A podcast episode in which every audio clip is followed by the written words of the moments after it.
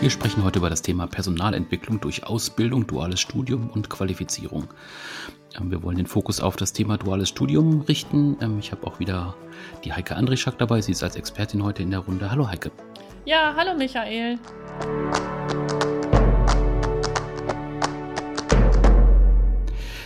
Ja, wir wollen ja heute so ein bisschen über äh, Ausbildung, duales Studium, Studium, Qualifikation und so weiter sprechen. Ähm, zum Anfang würde ich gerne von dir wissen, stand das bei dir mal zur Diskussion, eine Ausbildung zu machen oder dann zu studieren? Also hast du das tatsächlich auch mal bei dir selber abgewogen? Ja, ist eine spannende Frage. Jetzt ist es bei mir ja auch schon echt eine ganze Weile her. Aber tatsächlich habe ich so eine ganz klassische Ausbildung nicht in Betracht gezogen. Mhm. Und ich kann mich erinnern, wenn ich auch so an meine äh, damals Klassen- bzw. Stufenkameraden und Kameradinnen denke, ähm, die, die in eine Ausbildung gegangen sind, das war oft diese Kombination, meinetwegen eine kaufmännische Lehre machen oder Lehre bei der Bank machen und aber im Kopf haben, äh, zu studieren. Ähm, mhm. Ist ja auch durchaus was, was heute so üblich ist. Aber das war bei uns zumindest in unserem Jahrgang damals einfach auch mhm. die häufigste ähm, Idee hinter einer Ausbildung. Und die deutliche Mehrheit ist tatsächlich ins Studium gegangen. Ja, also ich kann mich noch dran erinnern, bei uns war auch der Anteil derjenigen, die studieren gehen wollten, ziemlich groß, wobei das bei uns ja noch so ein bisschen differenziert war. Äh, es gab noch den Zivildienst oder halt den Wehrdienst, je nachdem, was man machen wollte. Hatte man selber nochmal so eine, so ein Jahr Zeit oder 15 Monate waren es bei mir sogar, äh, nochmal zu überlegen, was man dann eigentlich machen möchte. Die meisten waren tatsächlich dann auch nachher im Studium unterwegs. Ich kann mich an kaum jemanden erinnern, der tatsächlich dann auch eine Ausbildung gemacht hat.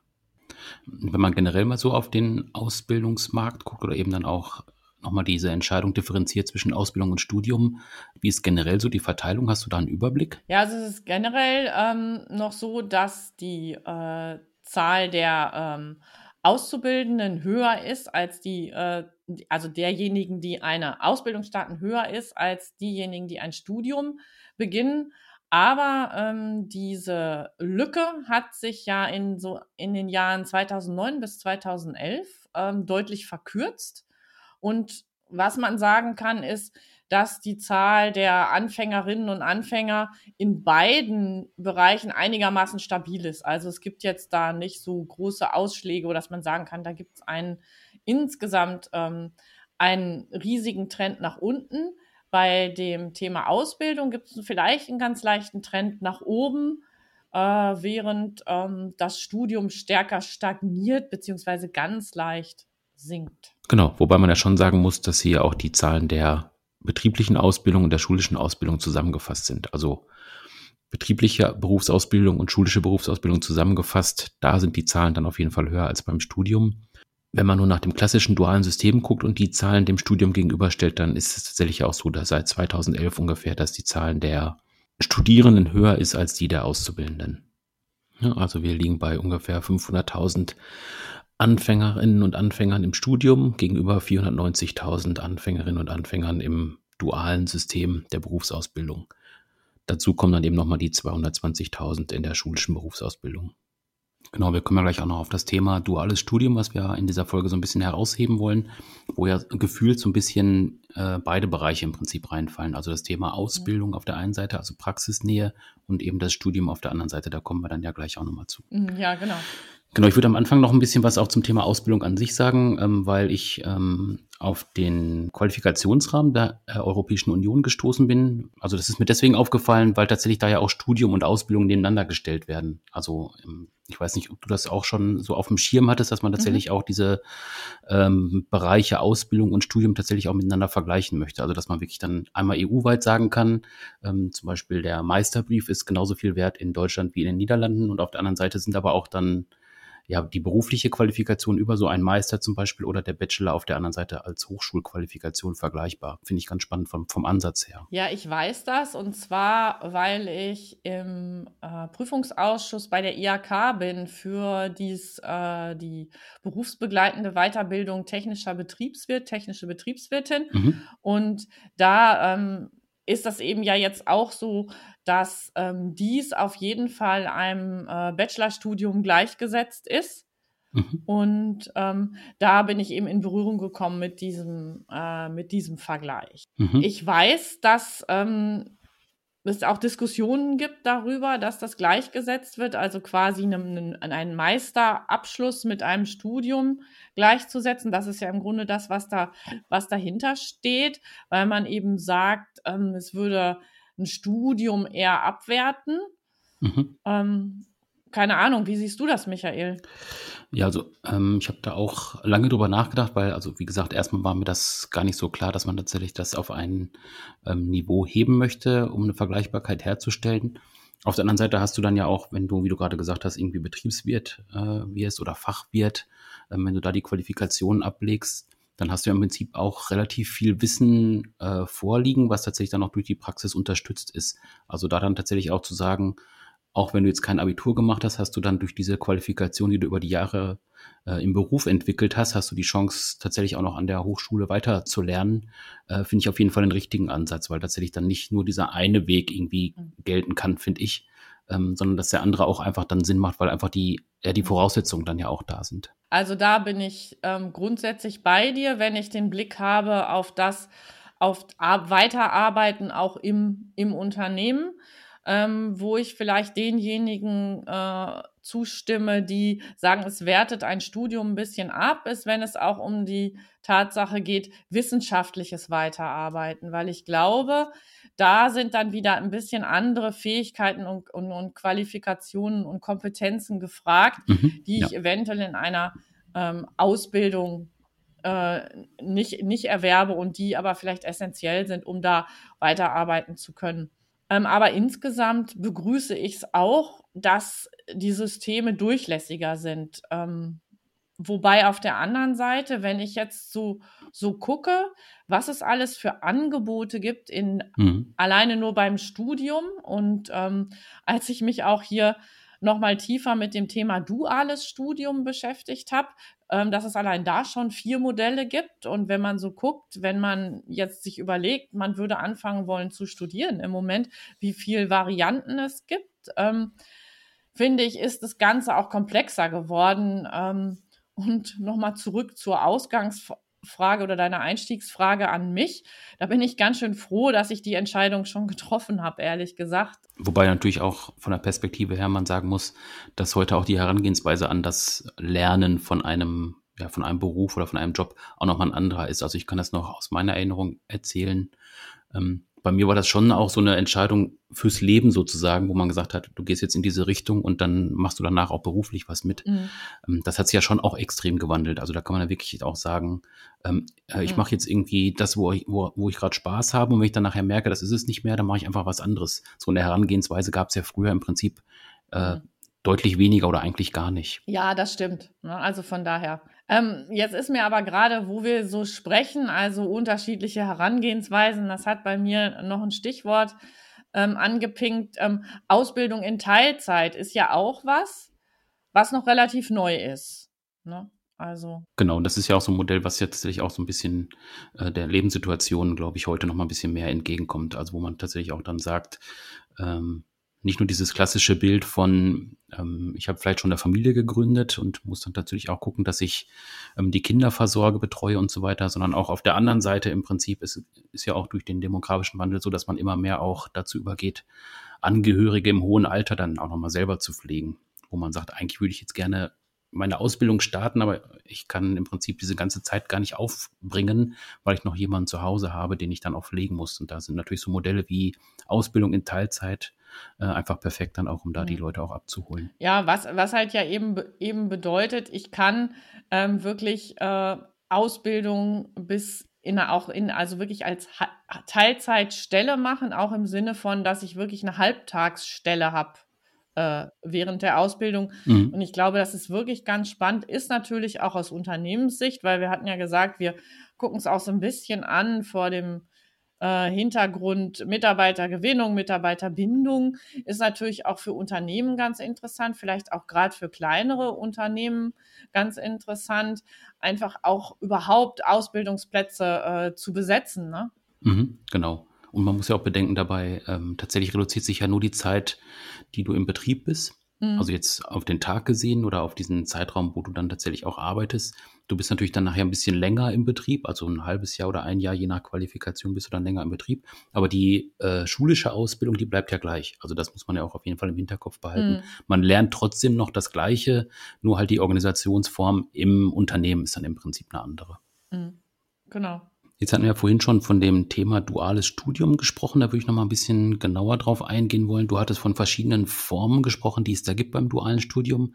Ähm, kannst du die einmal benennen? Ja, ähm, und da gebe ich jetzt ganz, ähm, ganz offen zu, dass ich dafür einen Spickzettel habe. Also es gibt insgesamt vier Formen, die unterscheiden sich einerseits darin, ähm, was man für Abschlüsse hat und auch wie äh, Zeitverteilung zwischen äh, Schule oder äh, nicht Schule, sondern Studium und ähm, äh, Arbeit im Betrieb, also Arbeit in der Praxis ist. Mhm. Ähm, und mhm. Variante 1 ist ein ausbildungsintegrierendes duales Studium. Bedeutet eben durch das Wort integrieren vielleicht schon ausgedrückt, dass ich ähm, schon parallel, dass ich parallel zur Ausbildung auch ein Bachelorstudium habe. Also habe ich hinterher zwei Abschlüsse, nämlich den Bachelorabschluss und äh, den Abschluss in der ganz normalen Berufsausbildung. Und organisiert ist das Ganze immer äh, so, dass man eben im Wochen, also man sagt, das heißt Wochen- oder Blockmodell. Das heißt, ich habe immer einen Block Praxis und immer einen Block mhm. Studium. Und man macht also auch wirklich dann eine Abschlussprüfung ähm, für die Berufsausbildung vor der Industrie- und Handelskammer. Ne? Also es ist dann wirklich, als ob man beides gemacht hätte und zwar parallel. Hm, okay. Genau. Ähm, das zweite Modell ähm, heißt äh, praxisintegrierendes ähm, oder auch kooperatives duales Studium.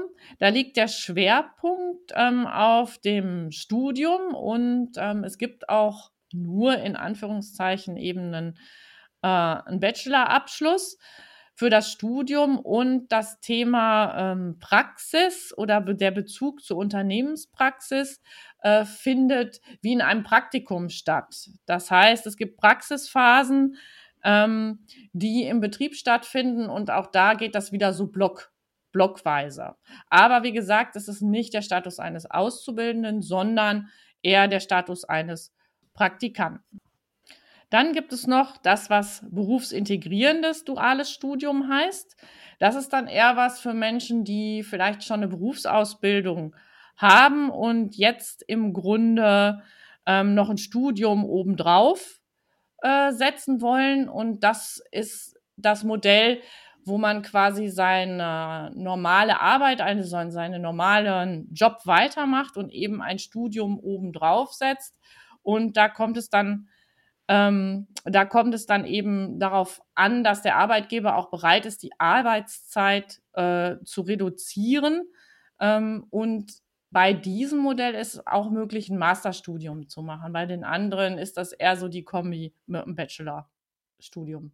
Mhm. Dann fehlt noch Nummer vier ähm, mit dem Titel berufsbegleitendes äh, beziehungsweise praxisbegleitendes äh, duales Studium. Mhm. Okay. Ähm, ist, auch, ist auch eher was für Menschen, die schon einen Job haben und ähm, bietet auch wieder beides, also Bachelor- oder Masterstudium, aber bedeutet, dass man das wirklich ganz nebenbei macht, also keinen Ausgleich hat mit reduzierter Arbeitszeit. Und das ist eben einfach was für die ganz hochmotivierten die äh, wirklich so viel Energie haben, neben einem möglicherweise Vollzeitjob mhm. auch noch ähm, ein Studium um, zu absolvieren. Mhm. Genau, man braucht allerdings äh, natürlich trotzdem die Einwilligung äh, des Arbeitgebers. Das ist vielleicht nochmal ein spannender Punkt, weil man ähm, ja einfach äh, auch mal Prüfungstermine hat oder vielleicht Projektarbeiten und dann muss man mal doch vielleicht von der Arbeit freigestellt werden. Genau, dann das Thema äh, Erholung mhm. von, dem, von der eigentlichen Arbeit genau. ist wahrscheinlich auch nochmal so ein Aspekt. Also wo man tatsächlich auch sagt, im Prinzip ist ja äh, jetzt der klassische Abend oder das Wochenende ist eigentlich dazu mhm. da, dass man ein bisschen regeneriert. Aber mhm. wenn man da natürlich dann auch nochmal Zeit reinsteckt in so ein Studium, ja, das ist natürlich schon auch eine Herausforderung. Also ich habe wirklich, ähm, wirklich Hochachtung vor denen, äh, die das machen.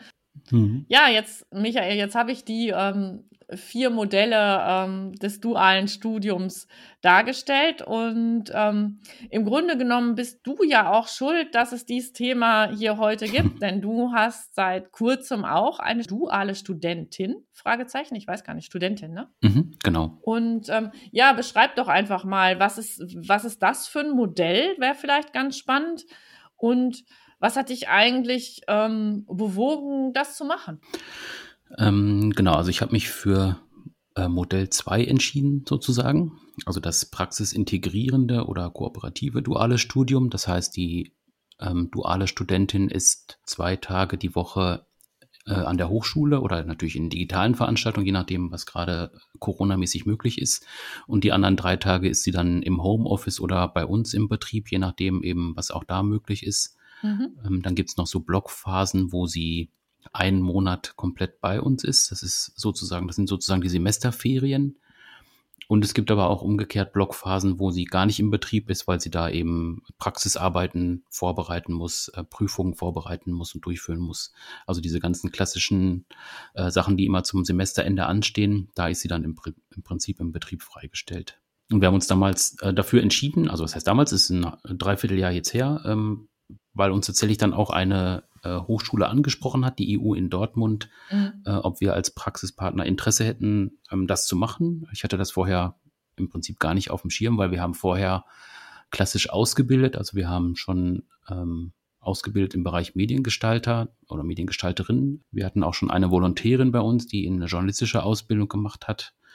Wir haben auch schon jemanden da gehabt, der über das Berufsförderungswerk eine Ausbildung gemacht hat, also schon mehr so in diesem klassischen Praxisbereich. Mhm. Ähm, Hochschule hatten wir jetzt noch nicht so diesen Kontakt zu, auch sowas mal anzubieten. Und ja, als das uns vorgestellt worden ist, ähm, fanden wir das eben spannend, weil es vom Modell her äh, diese beiden Welten eben zusammenführt und ähm, in dem Bereich tatsächlich auch bei uns Bedarf war. Ähm, und ja, also macht einfach Spaß, mit ihr zusammenzuarbeiten, auch dann immer nochmal diese, diese Rückkopplung zu haben zwischen Hochschule und mhm.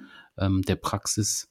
Ähm, ich glaube, das hilft sowohl ihr auch weiter, dass wir, äh, wir ihr dann tatsächlich auch im Studium schon Praxistipps geben können, damit sie sieht, wie es auch in der Praxis läuft, dass es nicht so ganz so abgehoben ist von der Hochschule her ähm, oder so, so praxisfern, so theorienah. Äh, und auf der anderen Seite profitieren wir als Unternehmen auch davon, weil sie eben nochmal neue Impulse reinbringt, auch neue Ansichten nochmal mit reinbringt. Also es ist, glaube ich, eine Geschichte, wo einfach beide Seiten von profitieren können. Und ja, bis jetzt macht es auf jeden Fall großen Spaß. Mhm. Ja, das klingt doch erstmal total super.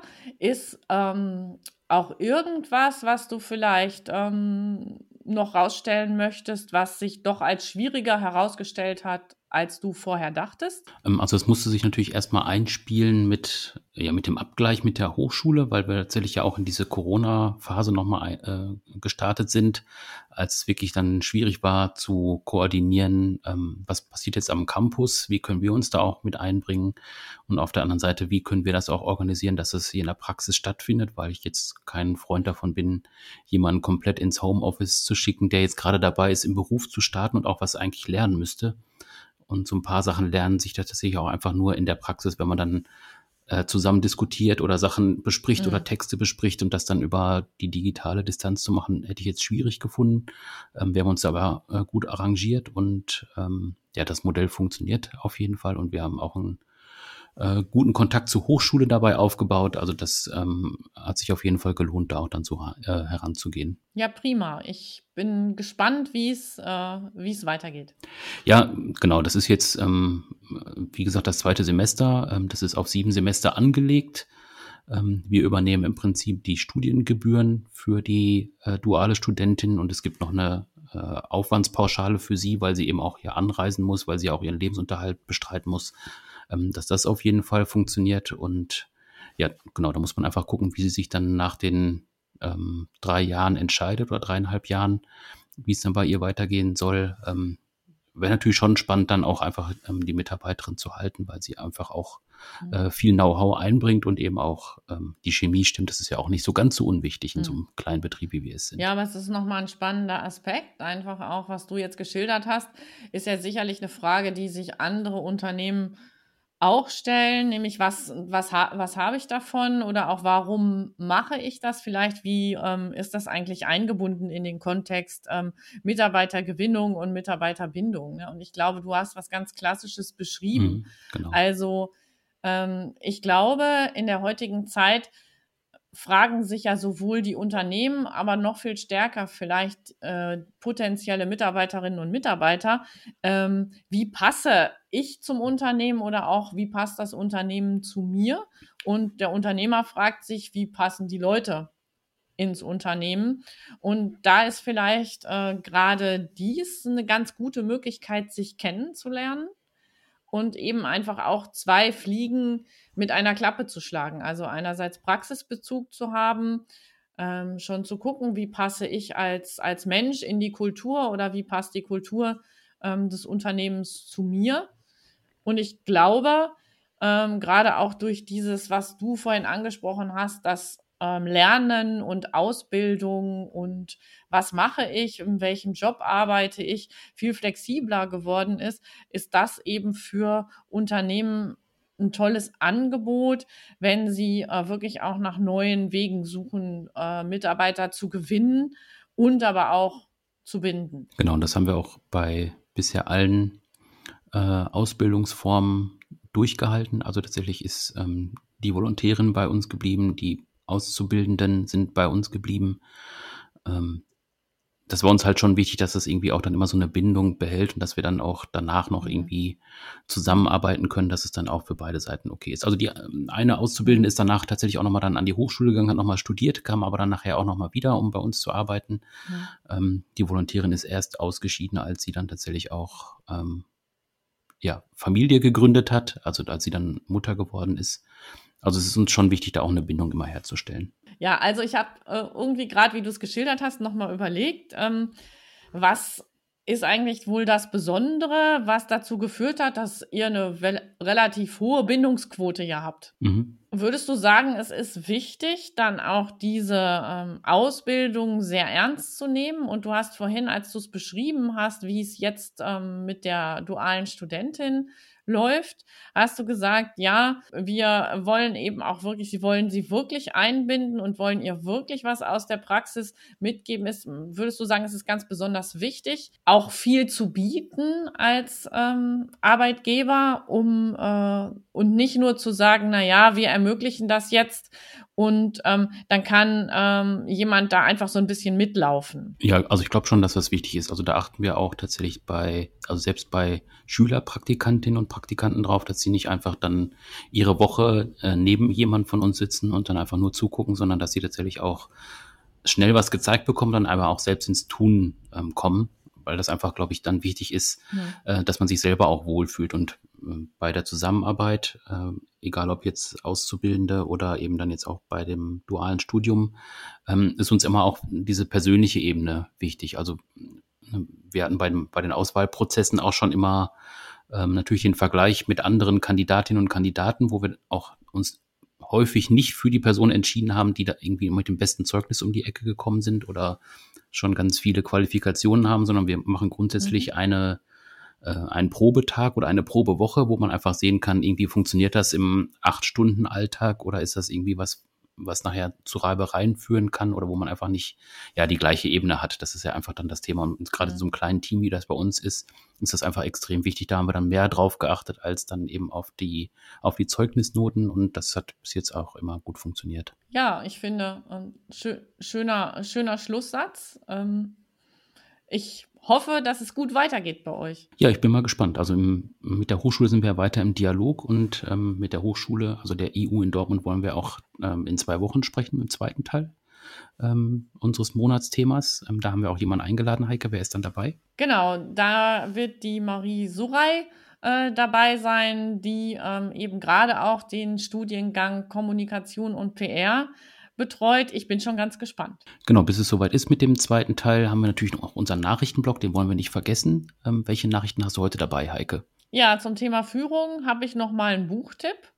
Das Buch ist zwar schon im Jahr 2019 im Fallen Verlag erschienen, aber ich ähm, finde, es ist noch mal sehr wichtig geworden, weil es ein bisschen eine Anleitung ist ähm, auch in der Führung mal gegen die Regeln zu verstoßen. Das Buch heißt äh, Capriccio, ein Plädoyer für die verrückte und experimentelle Führung. Der Autor ist Hans A. Wüthrich. Ja, ähm, die nächste Empfehlung oder der nächste Tipp äh, beschäftigt sich mit dem Thema Lernen. Und da haben wir nochmal wieder was Schönes von der Haufe Akademie. Die haben ein White Paper rausgebracht. Fünf Wege zur selbstlernenden Organisation. Und die könnt ihr gut finden, wenn ihr die Stichworte Haufe, White Paper und dann fünf Wege zur selbstlernenden Organisation eingebt. Recruiting ist das dritte Thema und der dritte Tipp heute. Und unser Tipp heißt Bewerbung mal andersrum. Und das ist der Titel eines Artikels in der FAZ. Und das finde ich ist ein ganz spannender Ansatz. Da geht es um ein mittelständisches Unternehmen, das sich äh, bei seinen Bewerberinnen und Bewerbern bewirbt und nicht andersrum.